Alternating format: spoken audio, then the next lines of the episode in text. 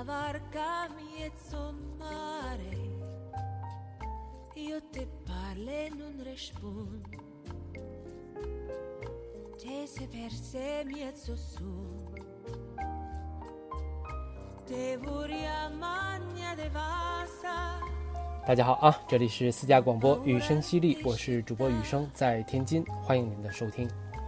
最近中考都下分了，是吧？身边的朋友啊、同事呀，哎，有喜有忧。我我在想啊，就是我们生活这个环境里面，你时间最充裕、压力最小的一个假期是什么时候呢？可能就是高考之后的那个暑假吧。可能也只有幼儿园时候的暑假能跟高考之后的这个暑假相媲美。呃，大概是两千年的时候啊，那是我呃高考之后的那个暑假，呃，时间非常的充裕，于是呢就开始大量的看电影，买盘，呃，VCD、DVD。因为之前在假装埋头好好学习嘛，所以家里面的环境也不可能让你看 VCD，所以当时就直接买了 DVD 的机子，然后就不停的买电影盘，呃，大概一周要去三次甚至更多的音像店，呃，总去呢，呃，那一两家的老板就会对你很熟悉了，一来二去的就会主动的从你挑电影变成他给你会推荐一些电影。那些获奖作品呀，啊，名导名作呀，肯定是首选。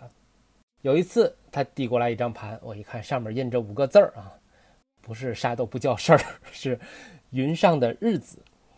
然后我就问他，这这是个什么片儿啊？这老板没正面回答我的问题啊，先感叹了两个字：好嘛，苏菲玛索，安东尼奥尼。呃，其实呢，他说的这俩名字我都不认识。拿回家啊，往影碟机里面一放一看，哎，各位可能都是影迷朋友啊，能想象就是那部片子在电视上播放出来的时候，一个十九岁的小伙子啊，在之前的青春岁月里。一直在假装学习、埋头做试卷的一个小伙子，啊，肯定就被这电影就震了啊，傻了，呆在那儿了。那是我第一次听到安东尼奥尼的这个名字。后来知道了他前面还有一个米开朗基罗，这就显得这个名字就更加的高雅、有感觉、文艺腔，是吧？这就是我跟安东尼奥尼最初的渊源。嗯，跟我们之前聊的那些欧洲名导都不一样啊，那几位都是声名显赫啊，咱是慕名而去，看的他们的那些代表作。安东尼奥尼确实是在呃自己看电影之初就接触到了这位导演，后来又因为《爱神》这样的片子，就慢慢的接触越来越多，看的也越来越多。呃，放大奇遇中国这些名作也开始慢慢的接触观看。这次又简单的梳理了安东尼奥尼的职业生涯和他拍过的那些故事片儿。他生于一九一二年啊，比布列松小十岁，比伯格曼大六岁，大概是这样的一个代际的位置。在电影这个行列里呢，他不是那种横空出世的天才奇才，嗯。他是那一挂，就是经年累月的在这个行当里不断的摸索，逐渐形成了自己独树一帜的风格。这样的一位电影人，他在年轻的时候一直在拍纪录片儿啊，或者是帮人写一些剧本儿啊，比如《白酋长》，其实他也有参与。直到中年开始，他才开始拍故事片。按照他的这个职业轨迹的话呢？他最显著的风格，好像应该是一个冷峻的生活的观察者，去呈现一些静水流深的故事。实际上呢，这次看了他的十六部导演的故事片，这几乎涵盖了他所有的呃故事片作品。我个人总结了一句话，就是安东尼奥尼是一位有始无终的寻觅者。什么意思呢？就是绝大多数他拍摄的这些故事片的主题都是寻觅、寻人的、寻找客观世界的、寻找理想家园的、寻找内心自我的等等等等。但是寻着寻着呢，就没有下文了，故事要么就跑偏了啊，另辟蹊径去。开一个新的后半段的事儿，要么就这么完事儿了，哎，影片就结束了。比如放大，照片被放大了半天，看见了尸体，然后呢，凶手呢，警察呢，没交代。啊，再比如说奇遇，他最初的成名作，一对恋人跟朋友们去游船，登上小岛，大家各自玩各自的，然后这个女朋友就不见了。那男朋友就要找呀，找呀找呀找，挖呀挖呀挖，跟女朋友的闺蜜变成了恋人，然后这个女朋友就不管他了，影片就就不再管这个人物了，也不再找了，也没有人搭理他了，就是这样的一种状态。那怎么理解这种拍摄风格，或者说他的这种创作风格呢？我猜啊，我猜给我的感觉仿佛是导演认为这个世界就是没有结局的。你死了，在你认识的人的主观世界里、客观世界里，就是发生了一件事情，跟吃了一顿饭、睡了一个午觉一样。吃过饭、睡醒之后，要接着干后面的事情。你不存在了，不等于世界不存在了。没有谁规定这个世界上的所有的事情都一定是要有始有终的，它可能就是有始无终的。才能一直走到今天，并且会继续这样的走下去。这就是看了这些有始无终的关于寻觅的故事之后，我自己的一些感想。那在他所有的这些故事片中，我最喜欢的一部呢，是一九六一年拍摄的《夜夜晚的夜》啊。他讲的是什么故事呢？呃，是在讲一个作家。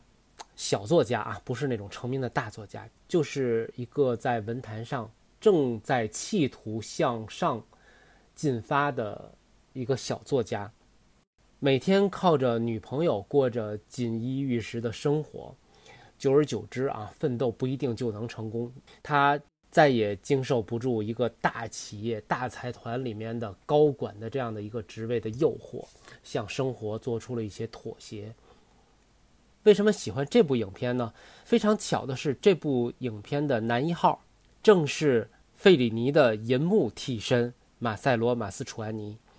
在这部电影之后的1961年，由费里尼导演的，同样是马斯楚安尼来主演的那部名作《甜蜜的生活》也上映了。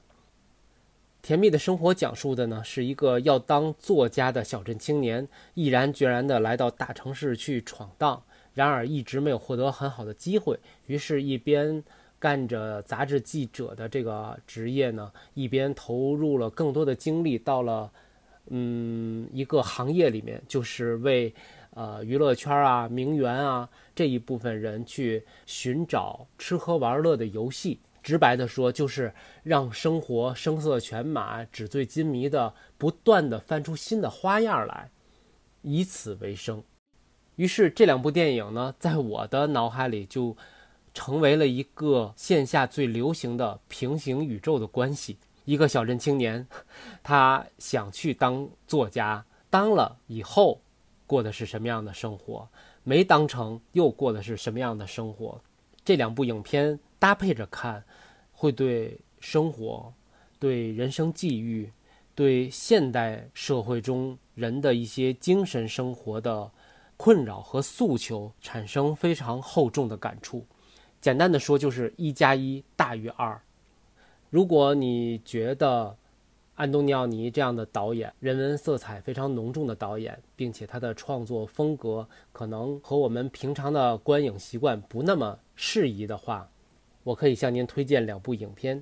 如果您有条件的话，是可以找到的。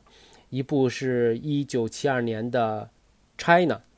一部是一九七五年的《过客》，《过客》算是呃安东尼奥尼拍摄的这十几部故事片里面最符合电影架构叙事完整度的一部影片，并且它的主演是著名的好莱坞影星尼克尔森。这部影片它讨论的主题同样的深邃，但它呈现的方式又很容易被我们所接受。啊，因为这部电影呢，我是三月份看的。离现在有一段时间了，所以我就直接把这个一百多字简单的观后感念给大家吧，算是一个简介。其实也不太涉及剧透。这部影片看起来是安东尼奥尼整个导演生涯中综合性最靠近大众的一部作品，故事完整，情节连贯，表演生动，色彩表意明确，配乐悠扬，最后的长镜头毫不枯燥乏味，却入围了金棕榈。我为什么用一个“却”字呢？好像是，呃，导演的另外一些片子可能在艺术成就上比《过客》要更高一些，却没有入围金棕榈。而这部更靠近观众观影习惯的呢，却入围了金棕榈。导演的重要作品里，总是要给人物迫切的寻找，配上虚妄的结局。这次是身份的互换，生命的重启。结果从落寞换成了暗黑。看来无论是跳槽还是换命，所有这山望着那山高的结局都一样，哈哈。亮点在叙事，从主人公和妻子回忆双线对照讲述自我认同这个主题，想法真牛。我们总说人与人之间不过是过客关系，其实一段时期的我们也可能只是自己生命中的一位过客。哎，写的云里雾里的，总之是一个探讨人性和一个现代人生活的好电影，推荐大家看一看。我记得尼克尔森的表演也是非常的出色。这部电影看着不费劲儿啊，不费劲儿。那我们今天配套的呢，要跟大家推荐的这本书呢，叫《一堆谎言》。他的这个随笔集有意思，它不是呃生活里的一些随想随感，创作时候的一些感触汇集而成的，而是安东尼奥尼随时随地呢，他会冒出一些想法，一些看到的场景，他就马上要把它速记下来，然后成为他之后拍电影的一些素材。其实是一些这样的素材集到了这个本子里。在出版后记里啊，也有这本书的简介，我觉得写的非常的直接明了。本书是意大利殿堂级电影大师米开朗基罗·安东尼奥尼的创作笔记，记录了他在工作旅途中的所见所感和创作构思。三十三篇故事皆作为酝酿中的电影素材而写就。这位写作的导演以充满摄影眼自觉的视觉化笔法。对种种情境进行速写，组织起了意蕴万千的意象和隐喻画面，不仅有着超然的文学性，也与其导演的电影群相勾连，构建出了一个大师的文艺世界。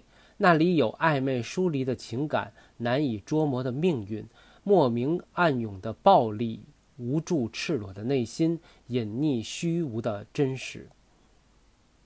你看。就这一段话，你就能够大概的感觉到，安东尼奥尼是一位就是不太好让你琢磨透明白一件事儿的导演，那个范儿的啊。所以他这本书里呢有三十三个故事，而这三十三个故事呢长短不一，我们取最长和最短的两个跟大家分享一下啊，嗯，我们就能知道什么是。艺术家 就是他，只是速写眼睛看到的一个小场景，然后也许就文如泉涌的写下去，也许就是简单的把眼前的情景记录一下，于是就可以成为以后一部电影的胚芽。在这本书的第五十页，题目叫《悲剧的狩猎》，只用了五行九十五个字。一九七五年十二月十三日。四十二个人前往爪哇猎捕鳄鱼，二十八个男人，十四个女人。他们租了两条船，装满补给品，溯河前进。到达定点之后，高耸凶险的悬崖脚下有一潭池水，鳄鱼顶翻了他们的船，他们全部被吃掉，连补给品也不例外。完了，就这么短，九十五个字。这就是在安东尼奥尼的镜头下可能会成为一部电影的胚芽。我们也可以想一想，这样的一个速记下来的故事，如果给到你的话，你一切的需求，制片人都会满足你的话，你会怎样拍这样的一个故事？下面我们再来读一个长的啊。台伯河上的保龄球馆。几年前，我身在罗马，无事可做，不知道怎么办，就开始观察事物。这也需要技巧，而且还需要颇多的技巧。我有自己的一套，包括把一连串的意象倒着看，变成事物的状态。经验告诉我，任何规范若拥有自己的美，就是好的。我不明白为什么，但维特根斯坦那样说。反正那时候我身在罗马，我把车子停在靠近奥林匹克村的伦戈特维，寻找失落的东西。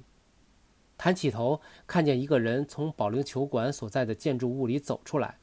他走向车子，打开车门，坐进车子的方式很古怪，所以我就跟踪他。以下是我根据他想象出来的故事：一个男子离开伦戈特维的保龄球馆。他已不再年轻，直发散落在前额，他不时把头发往后撩。他是个健康的人，你可以从他的肤色看出来，那不是日晒的缘故，而且因为内脏功能正常，仿佛新鲜的空气在他体内循环。他的外貌非常重要，将要发生在他身上的事都源于，或是说错在他散发的自信和友善。男人进了车子，发动引擎，可是没有开走。那是辆很贵、很好的车，沾满了灰尘和泥土。男人低下头看着踏板，他好像在听马达的声音。实际上，他是被右鞋尖上的一点红漆和刮痕吸引了，一个点和一条线。根据男子移动脚的方向来看，变成线在点之下，或点在线之下。他一定比较喜欢第一个图案，因为他踩加速器时，第一个图案随着他的脚往前伸。车子在伦格特维走了短短的距离，在和另一条小街交汇的地方停下来，让另一辆对面的车先开过，然后转进小街，穿过深绿的街道，到达奥林匹克村。这是暮冬以来非常诡异的一天，没有太阳，但十分明亮。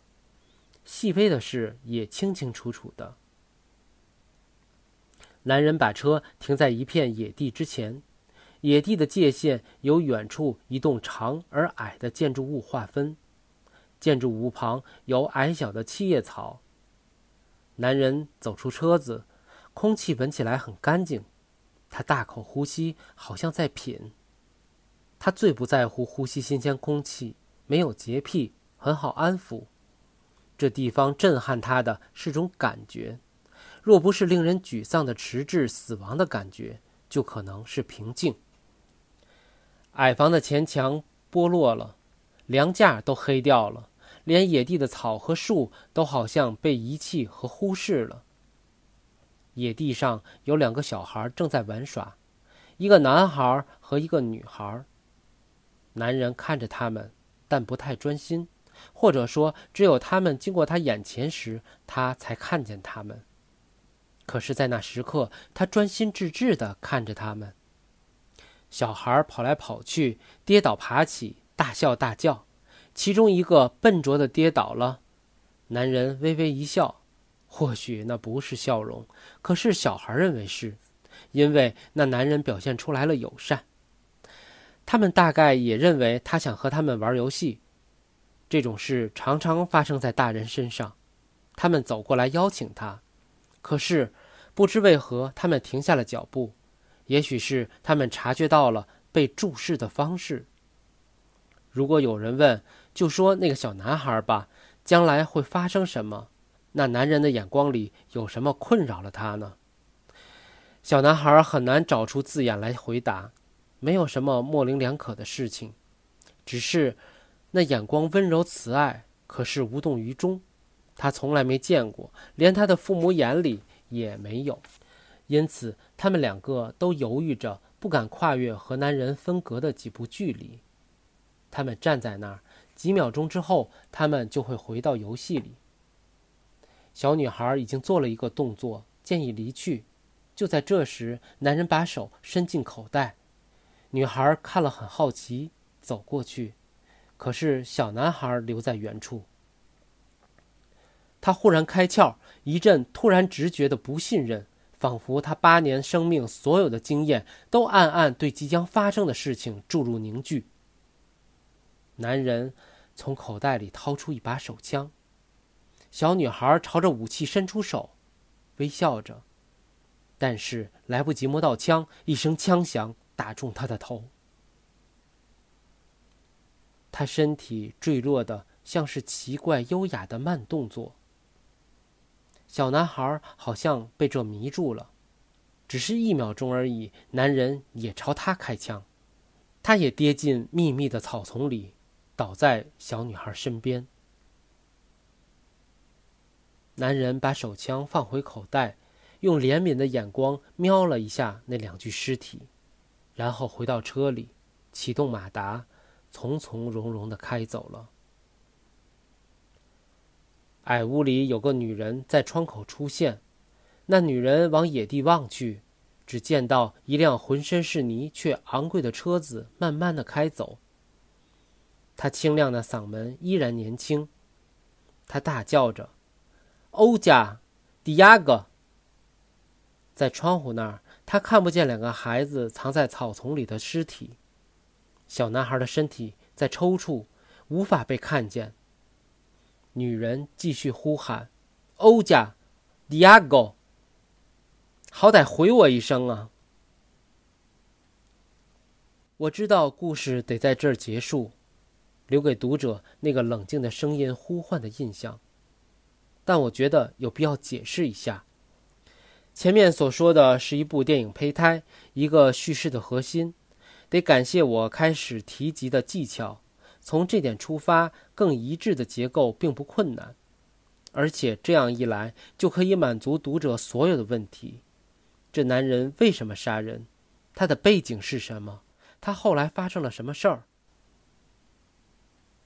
在我出生的城市费拉拉。冬天的雾浓得看不见三英尺外的事物，这就是我想象中发生的事。一个人总会在某个地点迷失于雾中，在这大雾里，我想锁定几个固定的点。首先是动机，这个男人为什么杀人？回答这个问题没有意义，但回答这个问题的本身已经声明某些意义了。总之，若是我拍电影，我会自问电影为什么能自圆其说，透过自己的叙述来提供答案。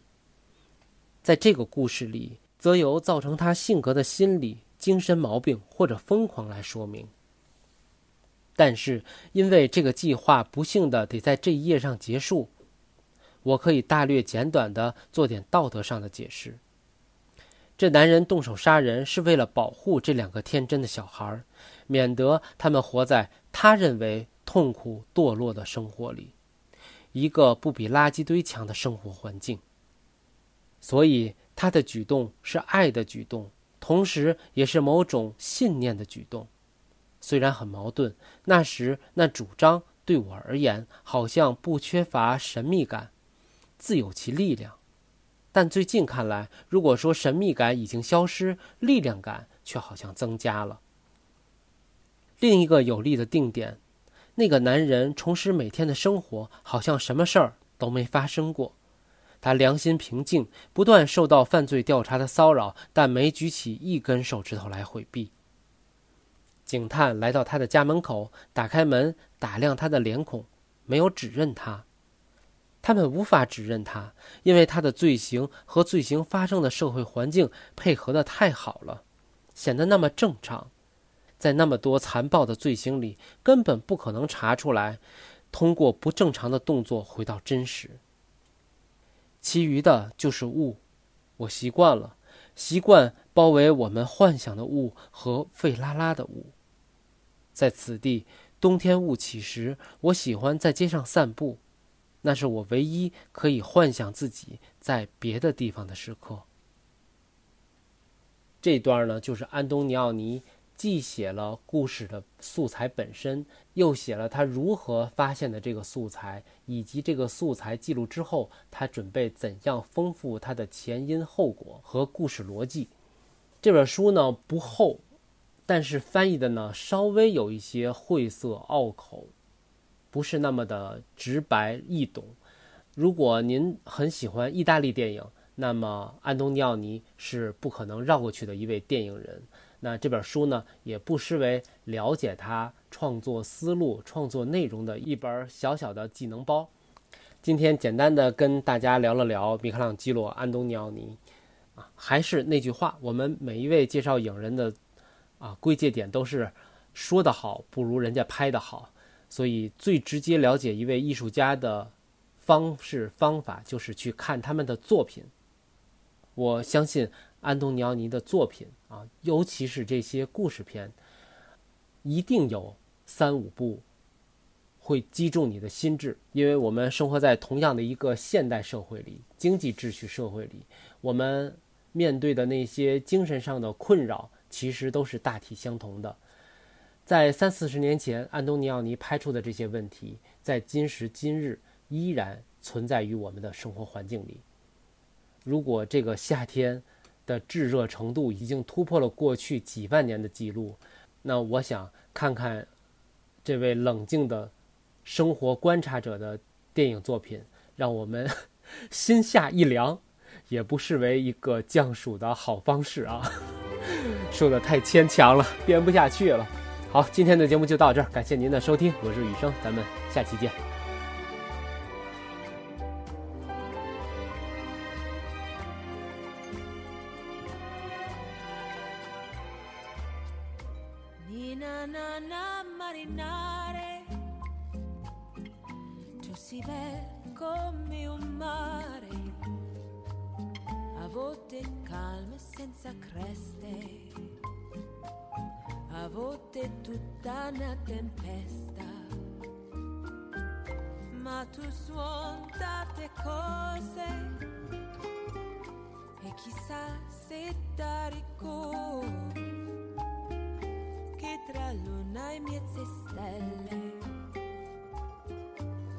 T'aspetta a braccia aperte.